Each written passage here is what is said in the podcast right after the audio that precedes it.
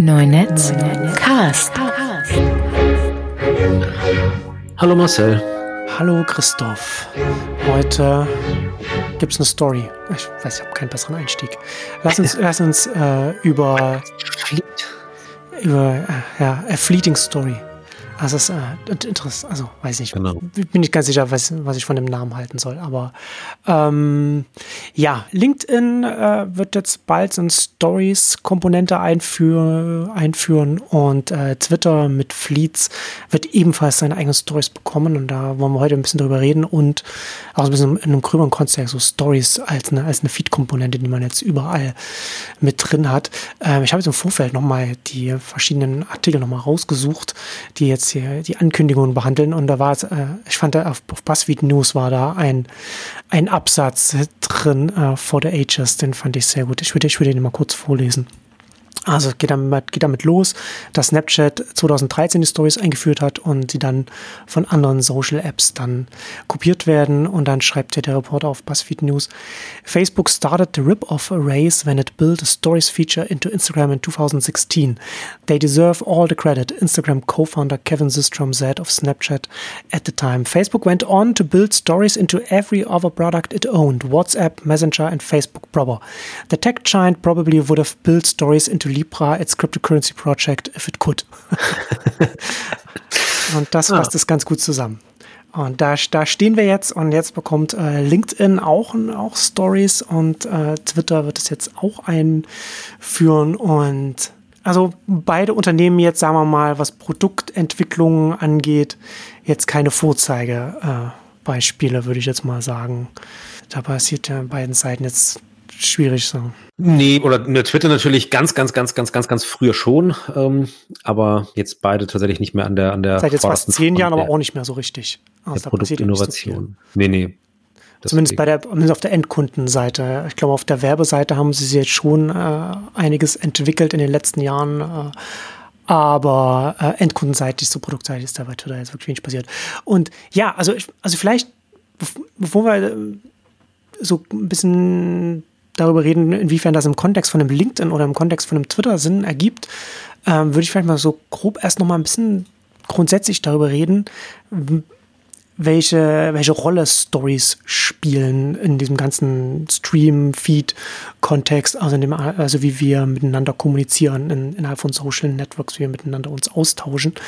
Äh, weil ich das ganz interessant finde, ähm, weil der Newsfeed war ja damals eine, eine, eine Riesensache, eine riesen Innovation, Neuigkeit. Ich weiß nicht, ob du dich noch daran erinnern kannst. Das war ja ganz interessant damals. Das war ja wirklich ein, wirklich ein, äh, ein großer Sprung, den Facebook damals gemacht hat, als sie das eingeführt haben und dann man auf einmal die Aktivitäten der, der Freunde dann in diesem Feed gesehen hat, ob sie dann neue Fotos hochgeladen haben und so weiter. Genau, also ich glaube, man muss es, man darf es ja nicht unterschätzen, es ist ja heute so semi-selbstverständlich. Ja. Ähm, aber früher war natürlich ein Social Network, hieß, jeder hat seine Profilseite und man besucht den anderen und guckt da drauf, was es Neues gibt. Und dann geht man wieder weg. Genau. Und, und ähm, der Feed war dann zum ersten Mal eben ein, ein durchlaufendes ähm, ein durchlaufender Strom von eben Neuigkeiten, eben, genau, Marcel äh, ist jetzt verheiratet. Äh, Christoph hat neue Fotos gepostet und äh, Bernd arbeitet bei bla bla bla und man hat das alles untereinander gesehen. Und man muss ja auch dazu sagen, die Leute haben es gehasst am Anfang. Also es war ja auch keine äh, Innovation, wo alle gesagt haben, ja klar, logisch ist ja viel praktischer, als dass ich erst auf Marcells Seite und dann auf Christophs Seite und dann auf Bernds Seite gehen muss. Sondern die Leute fanden es total horrormäßig. Und ähm, ja klar, heute ist es äh, komplett selbstverständlich. Bei den Stories äh, kann ich mich ehrlich gesagt gar nicht mehr erinnern. Ich glaube, äh, ähm, als Snapchat die eingeführt hat, äh, kamen sie von Anfang an gut an und als dann äh, äh Facebook sie eben durch ihr ganzes Produktportfolio äh, geklaut haben, äh, logischerweise auch, weil es eben sozusagen schon schon äh, sich quasi bewiesen war, dass es äh, bei den Leuten gut ankommt, aber eben der Feed, der Newsfeed war tatsächlich anfangs ein, wurde nicht geliebt, sondern ja, ja eher fanden die Leute eher nervig. Ja, Na, der hat ja bestehende Aktivitäten auch genommen und, und sichtbar gemacht. Ne? Und wie du schon sagst, man musste nicht mehr die Profile aufrufen, aber dann haben sich Nutzer dann quasi verfolgt gefühlt, weil alles, was sie irgendwo wenn ich jetzt irgendwo da ein, ein Foto auf StudiVZ kommentiert habe, dann hast du das nicht automatisch sofort mitbekommen, sondern nur durch Zufall mitbekommen, wenn du dann entsprechend auf bei dem Foto gewesen bist und dann die Kommentare gesehen hast oder wie auch immer. Und das hat sich natürlich dann mit dem Newsfeed dann gedreht. Ich fand das damals, es war damals interessant. Ich habe da ja auch schon darüber geschrieben, dass, äh, wie sehr da die, das Management von StudiVZ sich dagegen verwehrt hat, diesen Newsfeed ein, einzuführen äh, mit, mit, mit waghalsigen Argumenten, wo natürlich ganz offensichtlich war, dass man diese ganzen Page-Views nicht aufgeben wollte, die, die diese, diese Profilaufrufe dann natürlich bringen. Ne? Also ein sehr schönes Beispiel ja, für so kurz, kurzfristiges Denken und da überhaupt nicht die langfristigen Implikationen davon äh, wahrnehmen, weil natürlich dann, natürlich würde das alles irgendwann wird alles so über diesen Newsfeed, über diese Art von Darstellungen laufen und über diese Art, wie, wie äh, Menschen miteinander zusammenkommen und wie Kommunikation dann in diesen Social Networks stattfindet. Interessant ist, dass Stories dann so eine Weiterentwicklung von, von Snapchat. Äh, ich finde das nach wie vor, dass es, dass es eine brillante Erfindung oder, oder Entdeckung oder wie auch immer man es nennen will, von Even Spiegel und den anderen Snapchat-Managern war, was sie da gemacht haben. Denn wir haben ja als wir zu diesem zum Newsfeed bei den, bei den Social Networks übergegangen sind, haben wir dann gleichzeitig das gleiche, äh, das Problem gehabt, womit wir uns ja heute jetzt auch schon seit Jahren beschäftigen, dass natürlich so viel Aktivität in meinem Freundeskreis, in deinem Freundeskreis, in jedem Freundeskreis stattfindet, dass man gar nicht alles überblicken kann. Wenn man jetzt sein Facebook aufruft oder wie auch immer. Genau, der Algorithmus muss wieder sauber rausfiltern. Deswegen muss der Algorithmus, genau, muss der Algorithmus reinkommen und die interessanten Sachen versuchen zu erahnen und sie mir dann darzustellen aufgrund von verschiedenen Kriterien. Da müssen wir jetzt nicht weiter drauf eingehen, aber tatsächlich, es gibt, es gibt einen guten Grund. Ich glaube, der Durchschnitts-Facebook-Nutzer bekommt im Newsfeed von seinem ganzen Freundeskreis, Bekanntenkreis und Pages, den er so folgt und allem, äh, ich glaube, es waren irgendwas so, so 3000 Updates am Tag oder irgend so etwas. Ne? Also es kann nicht chronologisch dargestellt werden und man kann das nicht alles angucken. So. Das ist einfach nicht, nicht realistisch. Deswegen muss da irgendwie eine, eine Relevanz, eine Interessanz da rausgefiltert werden. Hat aber auch zum Effekt natürlich, dass, dass ich überhaupt nicht irgendwie beeinflussen kann, was du zu sehen bekommst. Ne? Also wenn ich, ich kann so einen Eintrag, aber wenn ich dann noch zusätzlich noch einen zweiten Eintrag setzt und einen dritten und ich möchte, dass du das vielleicht, vielleicht also ich möchte dir quasi eine Story erzählen, sodass du das, das siehst. Das ist dann so nicht mehr möglich. Mhm. Und das ist dann mit der, mit der Story dann wieder möglich geworden, die Snapchat eingeführt hat. Und ähm, das hat so verschiedene Effekte. Ne? Das hat also Stories geben zum einen den Nutzern ein Gefühl, also vielleicht auch so ein Scheingefühl von, von Kontrolle wieder, wie man so etwas darstellen kann. Und man denkt, das ist, das ist nicht algorithmisch sortiert, ne, weil ja so chronologisch dann meine Einträge dann da drin sind. Aber natürlich ist es insofern algorithmisch sortiert, als dass natürlich die Leiste der, der, der, der Kreise, wo dann wo die, die verschiedenen Nutzer dann die Freunde dann aufrufen kann, Genau. Also von wem ich die Stories überhaupt erstmal sehe, diese, das ist wiederum notiert. Genau, die ich auf, die ich aufrufe, die ich raussuche, die landen natürlich dann immer, immer ganz vorne, ganz links, wenn man ja also aufrufen kann. Also ist dann, wird es dann natürlich dann schon nochmal so sortiert. Ähm, aber interessant in dem Zusammenhang halt auch, dass wenn ich jetzt in meinem jetzt auf Twitter oder auf Facebook jetzt hier jeden Tag 50 bis 100 Einträge rein, reinsetze, dann bist du, wenn du mir folgst, vielleicht genervt, weil deine anderen 50 oder 100 Leute oder wie auch immer oder, oder 1000, wie auch immer du folgst, wenn die jeweils nur einen Eintrag reinsetzen, dann werden die halt von mir quasi immer so weggeflutet, wenn ich 100 Sachen reinmache. Mhm. Was bei Stories ja nicht passiert. Ne? Jeder hat, jede, jeder meiner, meiner Kontakte hat immer nur genau eins ein Kreis, in dem dann die manchmal, manchmal sehr vielen Story-Einträge, die ich da auf Instagram manchmal sehe, dann da, da drin sind. Also es gibt manchmal ist es, ich rufe da manchmal was auf und wenn dann oben dann nicht mal mehr, nicht mal mehr Striche sind, sondern nur noch kleine Punkte, Nee. Dann, dann, dann stöhne ich schon und äh, dann, dann mache ich manchmal auch die App einfach wieder zu. Ja, aber genau, dann hat man sie immer als Nutzer in der Hand, äh, dann swipet man einmal nach rechts und dann kommt, genau, kommt direkt kommt die nächste, nächste, Story. Also ähm, genau, es ist schon, äh, wie du sagst, es gibt dem, dem Nutzer erstmal wieder ein, also dem, dem Absender gibt es ein Kontroll, äh, Gefühl zurück, nämlich eben, ich kann hier jetzt meine 17 Bilder posten in Reihenfolge und mit Musik unterlegt und whatever. Und das wird auch so, dann es steht dann auch online und wird nicht, ähm, äh, wird nicht irgendwie zerhackt. Ähm, oder die Nutzer kriegen nur Bild 3 und Bild 7 angezeigt. Und als Nutzer habe ich wiederum das Gefühl der Kontrolle, nämlich dass ich, genau, wenn ich alle ähm, angucken will, dann gucke ich alle an. Ähm, Man hatte sogar die Wahl, lässt man es wirklich durchlaufen in dem vorgegebenen Tempo oder tappt man so durch, dann geht es schneller oder swipe ich einmal nach rechts und sage, ey, okay, die ganzen, die 57 Bilder, die Marcel heute wieder gepostet hat, not for me. Ähm, also es ist, ähm, ja, wie du sagst, ein Zurückgewinnen von, von zumindest gefühlter Kontrolle, ähm, was glaube ich tatsächlich eben der auch so in den letzten ein, zwei Jahren eine Kritik war, die immer lauter wurde, eben sowohl an Facebook als auch bei Instagram, so, äh, warum sehe ich denn immer nur noch die Sachen von der einen Person und nie mehr das von der anderen?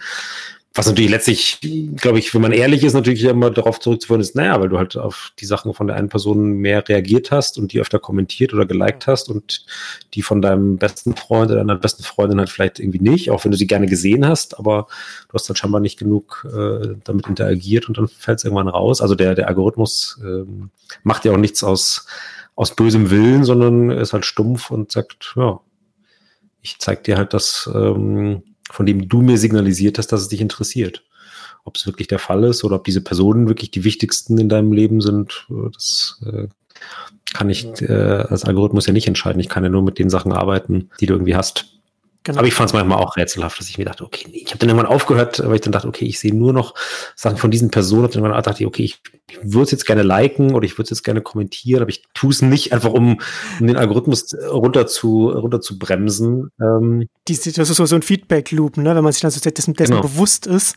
Ähm, äh, äh, ja, ja, das ist, das ist mir, mir bei Netflix ist mir das auch schon ab und zu so gegangen, wenn man dann, dann ne, wo man, was man, dass man sich genau überlegt, was man, wo man jetzt hinguckt und was man, welche, welche Trailer man sich anguckt oder was. Also das hat auch sowas, sowas Foucaultisches, ne, dass man dann sich genau bewusst ist, dass man beobachtet wird vom Algorithmus und dass das Auswirkungen darauf hat, mhm. was einem dann später dann dargestellt wird. Das ist, um, ist äh, interessante, interessante Dynamik äh, auf jeden Fall.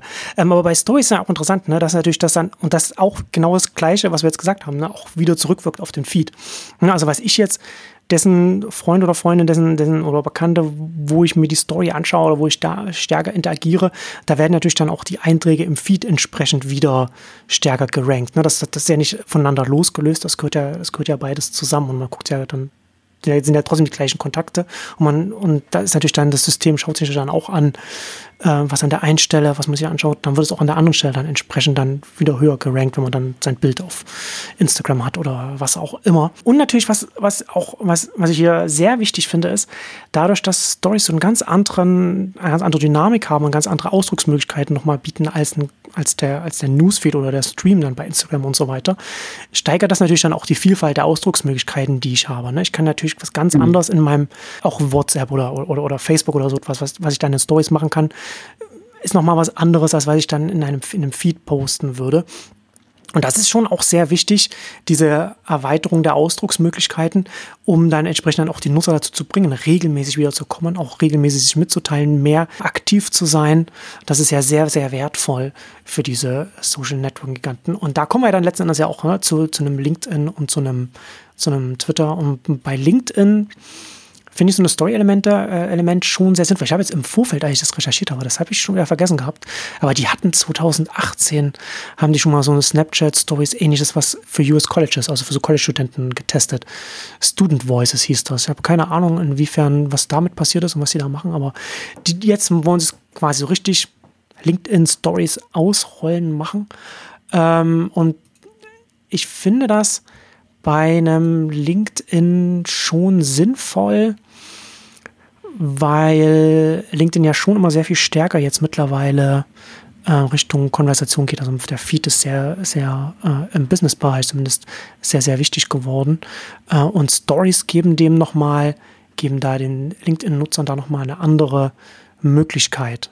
Ja, was ich bei LinkedIn interessant finde, dass sie schon einen schönen Einsatzzweck im offiziellen Blogpost schon genannt haben, nämlich dass die LinkedIn-Stories hervorragend dafür geeignet sind, dass man, wenn man zum Beispiel auf einem Fachevent ist, auf einer Konferenz ist mhm. und da das, das zu begleiten, da, ich, ich, finde, dass da, ich finde, dass das dieses das Story-Element und, und so Konferenzen und sowas, das passt sehr gut zusammen. Also mal gucken, wiefern sich das noch für andere Arten äh, eignet. Aber LinkedIn ist ja sowieso schon etwas, was in den letzten Jahren sehr stark geworden ist, was Kommunikation angeht. Also der Feed ist sehr wichtig geworden. Und ähm, ich könnte mir das vorstellen, dass das, das die LinkedIn Stories da mit den Events. Also das finde ich schon, das finde ich schon sinnvoll. Aber da hängt es natürlich auch mhm. drauf, äh, davon ab, wie das dann, dann tatsächlich konkret umgesetzt wird. Also LinkedIn ist, wie gesagt, auch immer auch so ein schwieriger Fall, was Produktseite angeht. Ja, nee, aber da leuchtet es mir, also das wäre auch sozusagen das, wo es mir am, am ehesten einleuchtet oder als erstes äh, irgendwie schlüssig erscheint. Hm. Genau, dass man, was ja jetzt schon irgendwie passiert, jetzt posten die Leute halt irgendwelche Fotos ähm, auf Twitter oder auf LinkedIn, wenn sie eben halt beim äh, Event XY irgendwie sind oder äh, freue mich auf einen konstruktiven Tag mit der KI-Elite ja. Nordrhein-Westfalens. ähm, so, ähm, ähm, und ich bin, ich sage das ohne jeden äh, Spott, ich bin genauso. Ähm, nee, aber ähm, Spaß beiseite. Also kann ja auch, also wenn jemand das schafft, ich kann das wiederum nicht sehr gut, aber wenn jemand das auch dann schafft, zum Beispiel während eines äh, Vortrags oder während einer Diskussion oder während eines Events ähm, sozusagen tatsächlich äh, gut zu, zu twittern oder, oder bei, bei LinkedIn gut äh, sozusagen die Sachen zu posten, das kann ja ähm, tatsächlich super interessant und wertvoll sein für, für jemanden, wenn man ihm sagt, ich schaff's nicht, äh, irgendwie da vor Ort zu sein ähm, kann das ja äh, total hilfreich sein. Wie gesagt, ich bin da meistens nicht gut drin, weil ich dann immer so, bis ich das dann aufgeschrieben habe, was die Person gerade vielleicht in meinen Augen äh, oder meinen Ohren Kluges gesagt hat, habe ich schon wieder die nächsten zehn Minuten verpasst, check nicht mehr, wo die Diskussion gerade ist. Also ich bin kein guter äh, Konferenz-Twitterer, aber deswegen, vielleicht ist für mich dann genau die, äh, die Lösung, ähm, Ding hochhalten, ähm, Soundbite mitschneiden ähm, und das dann in der Story irgendwie teilen oder so keine Ahnung. Aber das, wie gesagt, leuchtet mir, leuchtet mir auf alle Fälle ein. Was ich grundsätzlich noch sagen wollte, ist tatsächlich, also so wie der, wie der Newsfeed, der wahrscheinlich äh, letztlich Facebook gerettet hat vor derselben Bedeutungslosigkeit, in der irgendwann vorher so alle anderen Social Networks verschwunden sind, weil man halt, glaube ich, irgendwann einfach hat man halt gemerkt, ah, es ist halt langweilig, wenn ich wieder auf die Facebook, äh, auf die MySpace-Seite von äh, äh Kumpel 1 und dann auf die MySpace-Seite von Kumpel 2 und also dieses so immer so abklappern und dann ändert sich oft irgendwie doch nichts. Also so, das hat, glaube ich, war bei vielen frühen sozialen Netzwerken ja so, die, das ist dann irgendwann ist das nicht mehr neu und dann hört man es auf. Ähm, also die, die berühmte Stickiness, ähm, die ist natürlich eben höher, wenn ich schon einfach ähm, mich einlogge und dann diesen Feed irgendwie bekomme. Und das war eben genau, du hast ja vorhin das Beispiel mit, mit StudiVZ gesagt, die das nicht gemacht haben, weil sie, weil sie PIs äh, äh, schinden wollten. Aber eben dann, ja, wie gesagt, irgendwann hat man alle Kommilitonen durchge, durchgeguckt und, und wenn man dann beim, beim nächsten Mal durchgucken merkt, bei vielen hat sich gar nichts getan, dann, dann wird so ein Ghost Town. Ähm, und mit dem Feed ist ja auch eben, ja, du hast vorher gesagt, eben 3000 äh, Interaktionen pro Tag, die da irgendwie reingequatscht werden müssen. Selbst wenn es plötzlich nur noch 2000 wären, würde man es erstmal gar nicht merken. Also es würde sich überhaupt nicht so anfühlen als Huch. Jetzt ist aber bei Facebook ist nichts mehr los. Ähm, das ist ja auch ein, also wiederum für die Plattformen ein, ein, ein Vorteil, dass man, dass man trotzdem ähm, die die Nutzer immer unterhalten hält oder man sich auch als Nutzer immer unterhalten fühlt, immer das Gefühl, es passiert immer was, äh, immer was Neues. Und ähm, genauso wie halt der Newsfeed äh, eben vielleicht äh, Facebook sozusagen gerettet hat vor diesem, vor diesem äh, automatischen langweilig werden, ähm, ist jetzt vielleicht auch das mit den mit den Stories so, ne? dass vielleicht die eben, weil sie noch mal wie du gesagt hast, so neue Ausdrucksformen erlauben, weil sie eben äh, diese, diese vermeintliche Unberechenbarkeit des Algorithmus ein bisschen ausgleichen. Also vielleicht ähm, ist das tatsächlich sozusagen jetzt wieder der nächste Schritt, ähm, der, der so manches soziale Netzwerk, das jetzt sonst vielleicht in der Bedeutungslosigkeit versinken würde, wieder einen neuen Schub gibt und rettet. Oder zumindest was ich, was ich äh, Twitter und LinkedIn davon versprechen. Ja, auf jeden Fall. Ähm, ich bin auch interessant, nur bei LinkedIn, ne, da ist ja der, der Feed jetzt für viele Ford-Leader und so weiter äh, schon wichtig geworden. Und äh, also da das, das Wechselspiel ne, zwischen diesen zwischen Story und dem Feed. Also ich bin sehr interessiert daran, wie sich das entwickeln wird bei einem LinkedIn, weil natürlich dann, wenn man möchte, dass man dann bei den, bei den Kontakten dann auch die Einträge, die man den Feed postet, dann auch hochkommen und geliked werden und man dadurch dann wiederum bei anderen Leuten bekannt wird, hat man einen Anreiz, dann auch das, die, die Stories zu benutzen, um dann die, die, äh, die Leute zu, mit denen zu interagieren und dann den, den Algorithmus zu füttern in dem Sinne. Und deswegen wird das dann schon, selbst wenn das Feature gar nicht so äh, gut umgesetzt ist, wird es trotzdem gut genutzt werden, weil das ja alles schon Netzwerke sind, die gut besucht sind, äh, äh, gut frequentiert sind.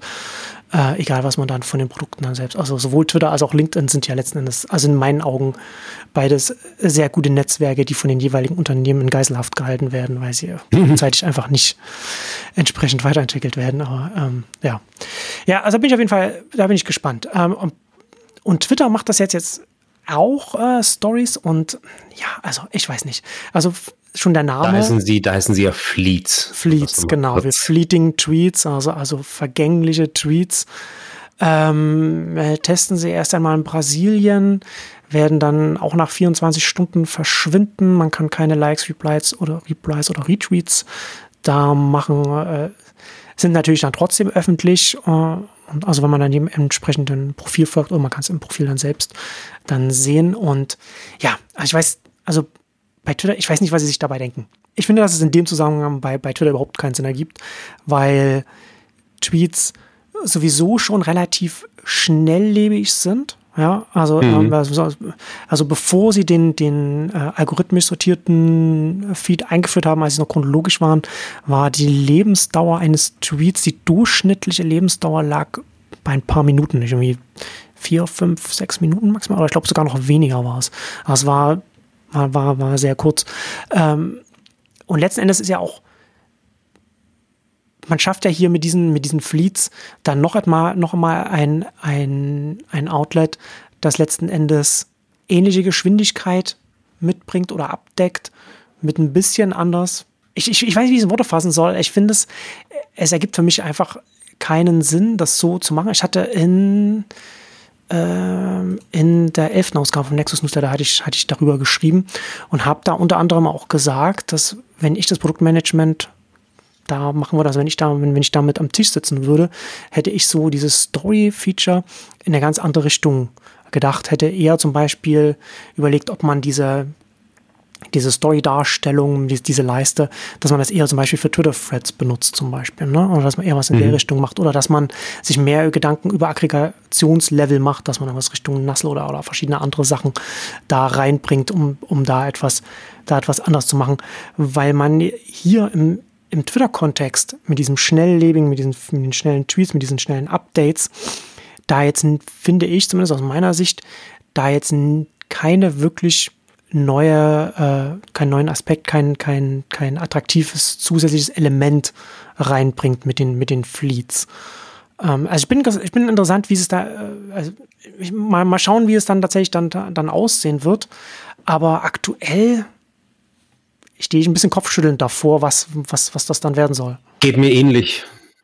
Also ich habe auch das Gefühl, dass es mm, eigentlich nicht wirklich ein, ein Problem löst, das Twitter hat oder sozusagen ein, ein, ein äh, die Schwächen, äh, keine der Schwächen wirklich ausgleicht. Also da wäre eben, wie du gesagt hast, wäre ähm, zum Beispiel irgendeine Aggregierungsfunktion irgendwie sinnvoller, die mir tatsächlich vernünftig anzeigt, was ist gerade äh, wirklich wichtig. Äh, eben Nuzzle ist ja ein gutes, gutes Beispiel, was ein super hilfreicher Dienst ist, für die, die es nicht kennen, ähm, eben äh, sortiert sozusagen auf welche, ähm, mhm. meistens sind News Stories, aber grundsätzlich auf welche Links ähm, verlinken gerade die meisten Leute aus, aus von denen, denen ich folge, sozusagen, einfach so gerankt, ähm, was äh, tatsächlich äh, sehr, sehr, sehr, sehr hilfreich ist.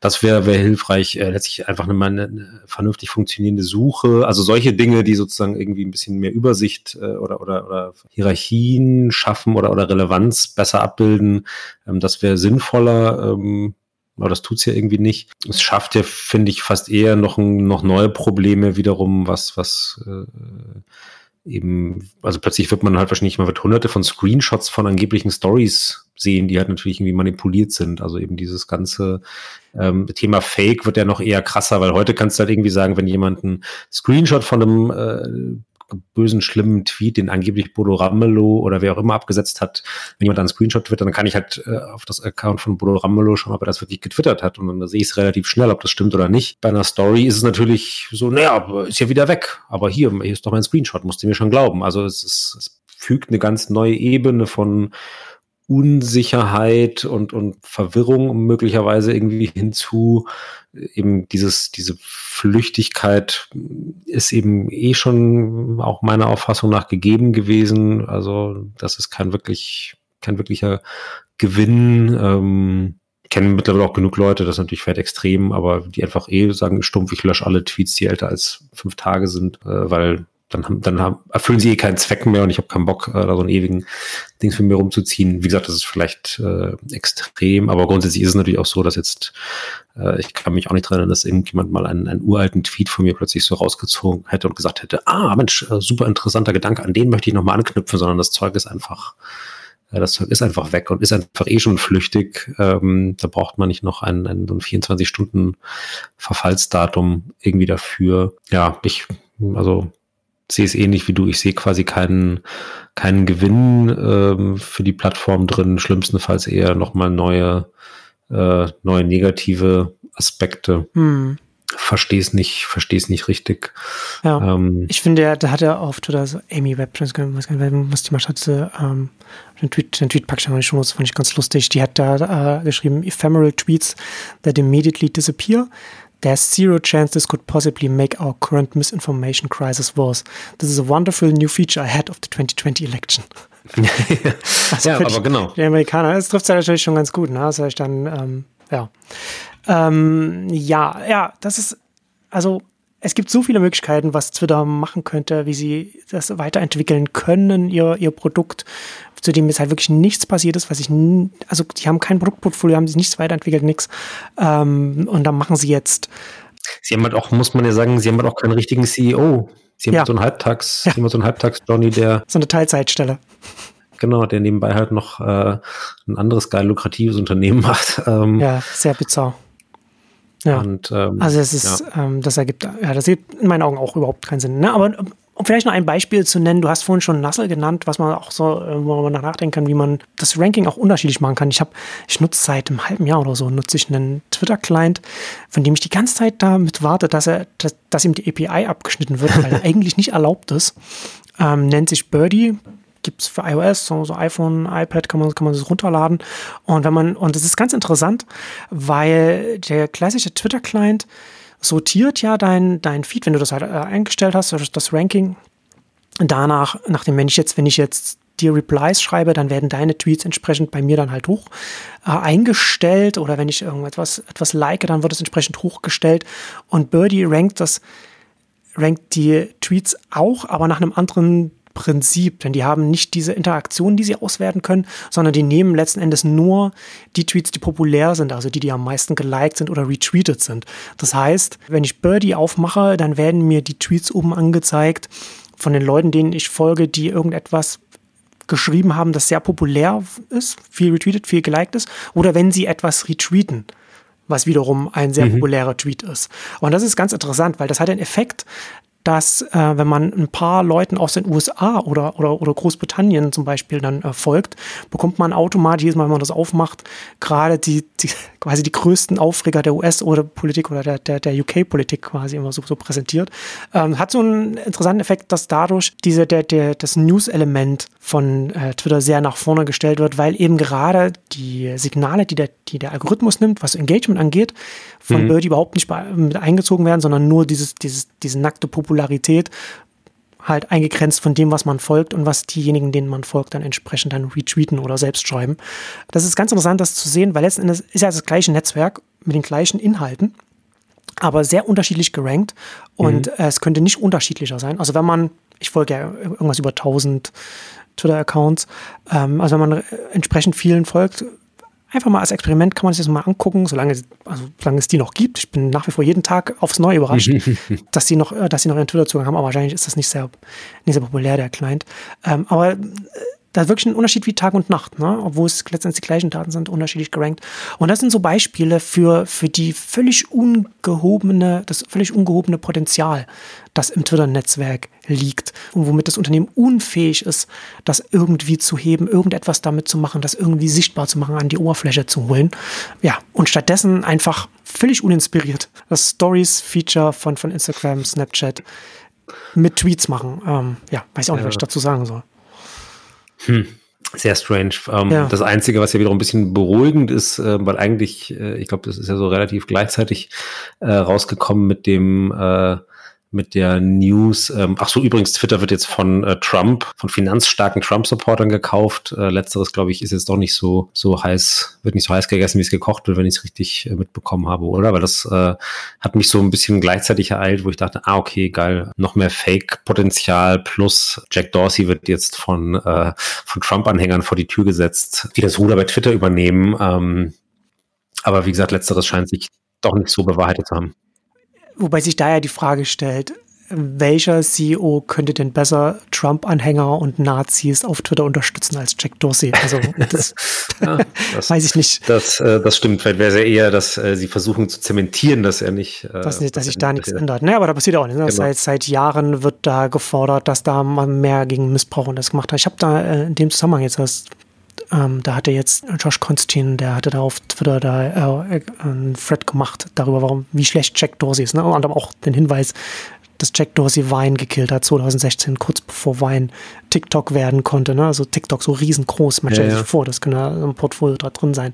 Ähm, also ganz viele verschiedene Sachen. Und da habe ich in dem Zusammenhang nochmal meinen Artikel von 2017 auch nochmal rausgesucht, als sie von 140 zu 280 Zeichen übergegangen sind auf Twitter und da so ein paar Sachen aufgeschrieben, was man da alles, was alles an der Stelle eigentlich gemacht werden muss, alles gemacht wird. Das haben viele haben wir jetzt ja schon angesprochen, ne? Aber seitdem ist ja auch dieses Missbrauchsthema überhaupt nicht angegangen. Und mhm. auch da wieder, ne? Die, groß, die letzte große Neuerung auf Twitter war 2017, zweieinhalb Jahre her, und sie haben das Zeichenlimit erhöht, verdoppelt.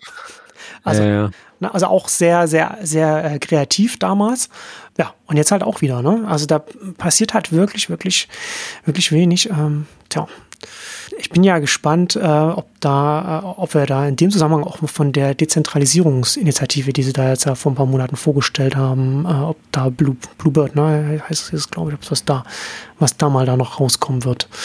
Ähm, aber ja, Stories und der Jack Dorsey als, als CEO ist, finde ich bei Twitter ein, ein Totalausfall. Also das kann man nicht anders sagen. Da müsste viel mehr passieren. Es ist ja, es ist ja ein sehr wichtiges Netzwerk, ne, ein sehr wichtiges Angebot. Ich meine, es sind ja Politiker, sind da aktiv, interagieren miteinander, Journalisten. Da ist ja, da findet ja eine, eine professionelle Öffentlichkeit auf einem, auf einem, auf einem gewissen Level da statt. Ja, aber es ja immer umstritten ist, ne, ob es eben auch quasi nur für diese Leute ähm, relevant ist. Ich bin immer so ein bisschen un unentschlossen. Also ich finde es auch immer zu einfach, äh, eben zu sagen, ja, ach komm, Twitter interessiert eigentlich keinen, außer Journalisten und Politiker. Ähm, hm. Stimmt und mit Sicherheit auch nicht. Aber es ist natürlich, wenn man es eben mit, mit Sachen wie Facebook, Instagram, äh, meinetwegen auch Sachen hm. wie WhatsApp äh, und, und den dortigen Gruppen jetzt zum Beispiel irgendwie vergleicht, hat es einfach äh, natürlich irgendwie 0,0 Reichweite im, im, in, der, in der breiten Masse.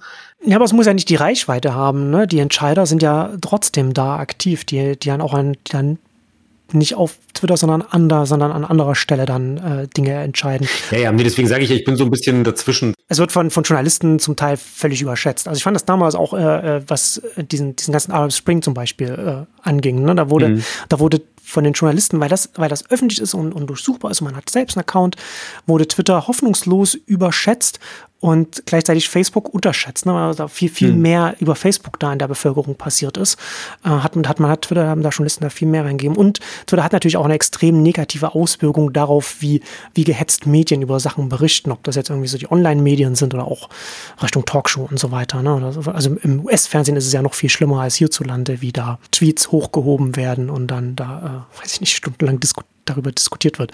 Aber das, das unabhängig der Wertung, ne, das, hat, das hat ja schon ein, so eine Strahlwirkung, das über die Reichweite des Netzwerks selbst, also darüber hinaus reicht, eben weil Medienschaffende und Politiker, die entsprechend Politik machen, darauf äh, aktiv sind. Nee, das, das stimmt, ähm, das stimmt auf jeden Fall. Und, und ja, die Wahrheit liegt im wahrscheinlich genau letztlich so ein bisschen, bisschen dazwischen. Also es hat eine, dafür, dass die, die absoluten Nutzerzahlen ähm, und so weiter ähm, eher gering sind, hat es ja. äh, wahrscheinlich vergleichsweise hohe Relevanz, ja. die nicht manchmal auch daran kommt, dass eben äh, ein, ein Tweet, selbst wenn er vielleicht auf Twitter nur äh, so und so viel tausend Leute erreicht, dann plötzlich doch wiederum äh, millionenfach gesehen wird, weil er halt irgendwo in, in äh, launigen, so spottet das Netz über Y-Stories äh, ja, ähm, genau. gepostet wird. Das sagt das Netz. In der, in den Tagesthemen äh, eingeblendet wird oder was auch immer. Also quasi äh, das, was du vorher auch meintest, dass dann quasi sozusagen aufgegriffen wird von, von Reichweiten stärkeren äh, Massenmedien. Und genau, gleichzeitig ist natürlich dieses, äh, ja, da tummeln sich eben nur Journalisten und Politiker und, und es ist so ein Circle Jerk.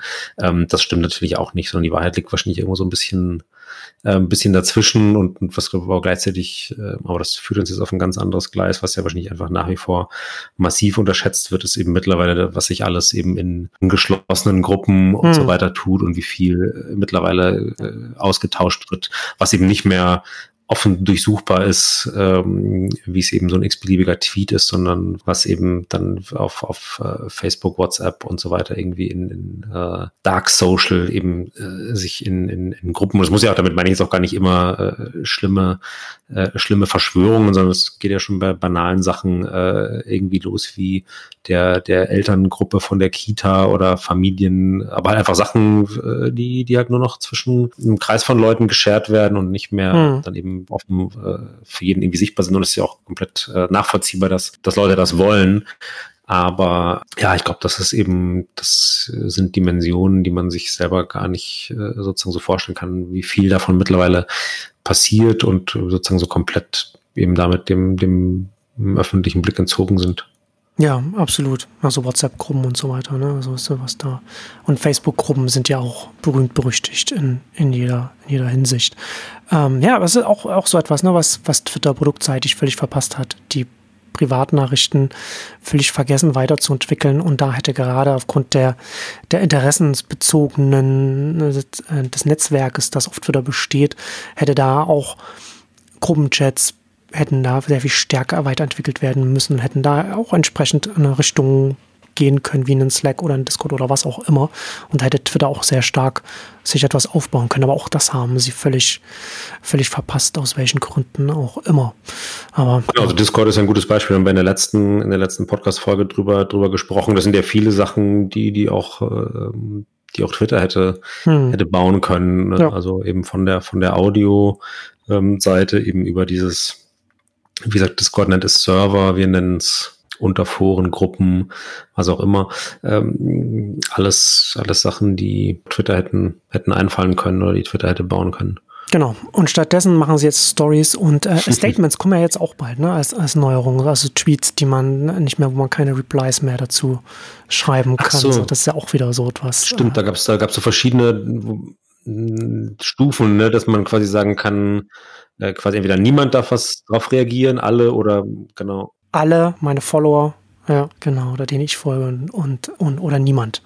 Ja. Und äh, es ist, ist interessant, ne, wenn man sich diese, man guckt sich diese Sachen an und dann denkt man, dann denkt man sofort daran, wie wird das wohl von einem Trump missbraucht werden können oder von anderen. Das ist dann da so an dem, an dem Punkt sind wir jetzt. Naja, egal. Da haben wir ja heute jetzt mal eine eine, eine Ausgabe gemacht, in der wir uns ein bisschen, oder ich mich zumindest ein bisschen aufgeregt habe.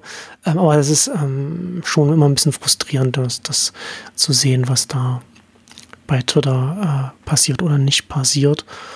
Ähm, ja. ich ich habe ich hab kein richtiges Schlusswort. Ja, aber man kann auch nicht immer gute Laune haben, Marcel. Manchmal muss nee. man sich aufregen. Das ist so. Aber ich bekomme bessere Laune, wenn ihr Nexus-Mitglieder werdet. Das, so viel kann ich sagen.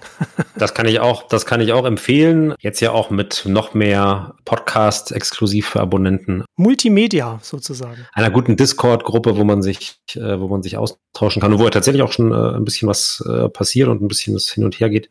Also von daher gute Empfehlung und ähm, see you in genau. Discord. Wir sehen uns äh, genau in Discord oder in den Stories auf allen Netzwerken. Bis zum nächsten Mal.